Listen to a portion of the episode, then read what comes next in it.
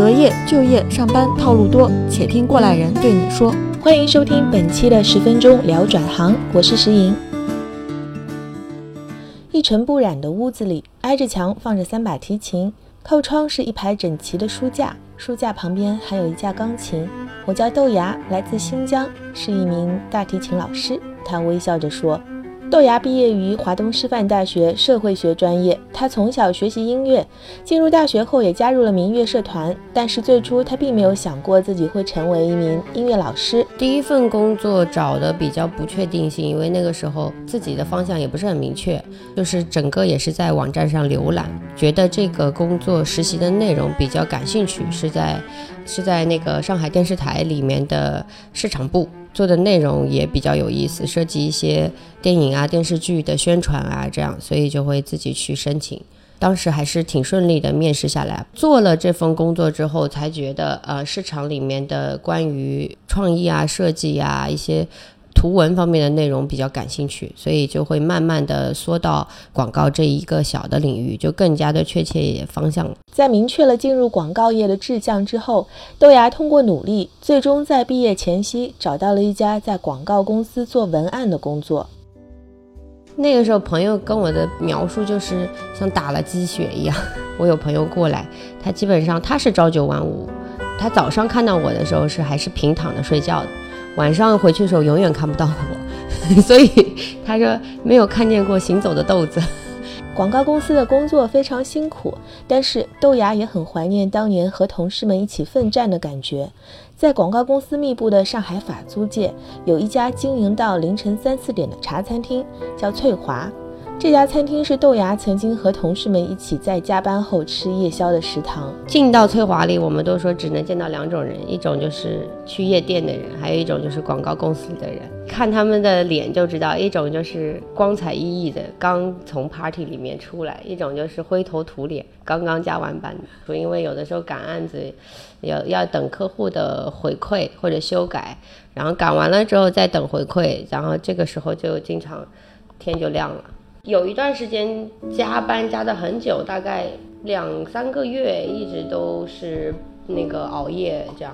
同时也有音乐老师的这个职位，也有朋友来问我愿不愿意做。因为大学的时候，最初入大学，我本来就带着情绪的，所以也也加入了民乐队，所以大家也知道我有。可以会拉大提琴啊，从小学啊这样，所以他问我你感不感兴趣？这边有一个学校里面的职位，但是不需要太长时间，你就是每周去上课，就上，呃，上两次课，两三次课就可以了，时间比较自由，然后工资也不错的，所以那个时候刚好是这样一个衔接的过程。这边广告我觉得太累了，老师那边又有新的职位，所以我就想去试一下。也让自己缓冲一下，休息休息。就这样，豆芽开始了半年多的自由职业生涯。之前的同事会时不时的给他一些项目，同时他也开始做兼职的音乐老师。那个时候是也把自己整疯了，就是上完课的中间拿个小电脑就开始开始写东西、发邮件，时间看着差不多了又去上课。那个时候比较忙，然后慢慢慢慢案子的那个数量在减少，然后我的课在增多。到一直到现在就完全上课，然后基本上广告那边没什么接触。就这样，豆芽完成了从广告文案到音乐老师的转身。因为从小学习音乐，通过师哥师姐的介绍，他逐渐积累了一些学生资源。与此同时，他也在少年宫找到一份教职。没过多久，豆芽的生活又被工作填满了。排练、演出都是要很长期的准备，比如说两三个月这样。前期的一些工作就没有办法计算他的时间了。除了上课之外，你还要选选曲目啊，然后包括一些修改啊，包括一些。对于节目的编排啊，这些我们都有在额外再去花时间，也是像要需要开会讨论啊这样。我每天晚上都要看小朋友的练习视频的，没有几十条也有十几条有了，但是就习惯了，很快。边吃晚饭边边看视频边反馈。豆芽看上去是一个比较放松散漫的人，但实际上他的生活和工作一直处在一种风风火火的状态。除了少年宫之外，他也教成人大提琴，有时还去国际学校上课。所以他白天不是在上课，就是奔波在上课的路上。而且他的微信上总是有学生和家长跟他讨论学习的问题，他也都一一耐心回复。可能个人习惯做一件事情就想把它做好。包括之前有朋友来家里住，那个时候他说我我我反正平时没事的时候我就会修收拾收拾啊或者整理整理。他说。我以为你只对工作那么拼命，你怎么对生活也那么拼命？就是都不休下都不休息的，就是要么打扫卫生，要么整理，要么去想怎么样把家里布置一下。然后你对你对住的也这么拼命。他说我拿一个凳子起来，或者是我看一看那个桌子的背后都没有任何灰尘。这样。虽然日程排得很满，但是对于广告公司的节奏而言，做老师可以更加自由地支配自己的时间，这让豆芽感到非常满意。生活状态还不错，因为时间你是你知道的，就是不会像广告那样。你只知道我要做这个项目，但是不知道我要花多长时间上去，而且通常都会更多，甚至两倍、三倍。现在就是我知道我从这段时间到这段时间我要上课，从这段时间到这段时间我要排练，有可能你要花点时间去整理乐章啊，就是乐谱啊，那其他的时间你就属于自己了。像我现在可以自己安排。我每周有固定的去健身，暑假或者寒假我会自己出去出去玩儿，出去旅游这样。当然我也会关注在路上关注一些乐器呀、音乐会啊，也就会听一些音乐节呀这些东西。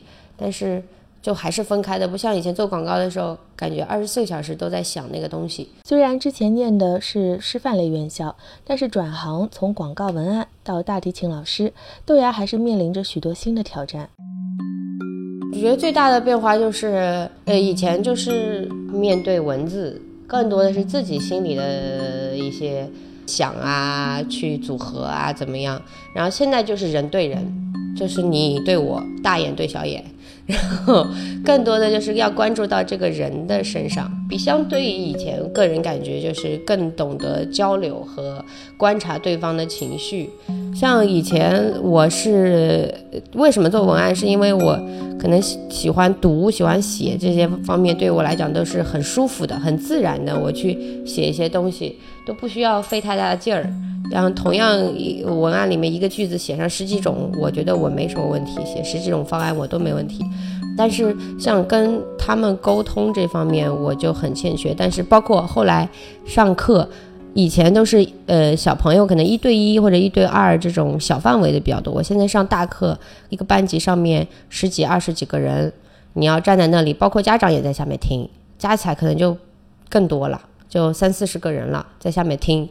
之前刚开始的时候都对我是个挑战，然后会觉得紧张啊，或者思路会打壳啊这样子，但是现在就越来越好了，就是会越来越自然一些。有一个词叫舒适区，就是你擅长什么，做什么舒服，就待在那儿一直做这个。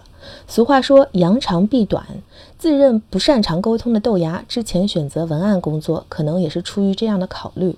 但是老师这个职业对沟通能力的要求非常高，这逼得羞怯内向的豆芽不断的去挑战自己。现在回头看，他发现自己确实成长了不少，就知道自己的局限性，然后。一般你觉得这个事情不好处理的，就是暴露你缺点的地方。可能文案的时候我写起来没有问题，但是跟客户沟通的时候就可能你写了有一百分，你跟对方讲的时候让对方只觉得有个六十分、七十分。但是现在换了第二份职业之后，可能沟通就比以前好很多。就是我再回去如果做文案的话，我跟客户沟通起来就会比以前好。再一个就是。做了老师这个之后，就是耐心力暴增。嗯，小朋友就是绝对是考验你耐力，还有增加你耐心的最好的办法。我问豆芽有没有长期的打算，他说自己并不会想太远，觉得目前的工作合适，就这样慢慢的做下去。大部分时间都是赶鸭子上架，就没有办法，就得做，哪有百分之百适合自己的工作呢？然后，所以这些都是硬着头皮上，然后，嗯，就不断学习，然后做完了回来再不断的想一想，下一次该怎么样？能够做得更好，所以才会慢慢磨出来的。本期节目主编石莹，请搜索“十分钟聊转行”，在每周二和周五收听我们的节目。我们的联系方式是十分钟电台汉语拼音全拼 at qq 点 com，期待听到你的转行故事。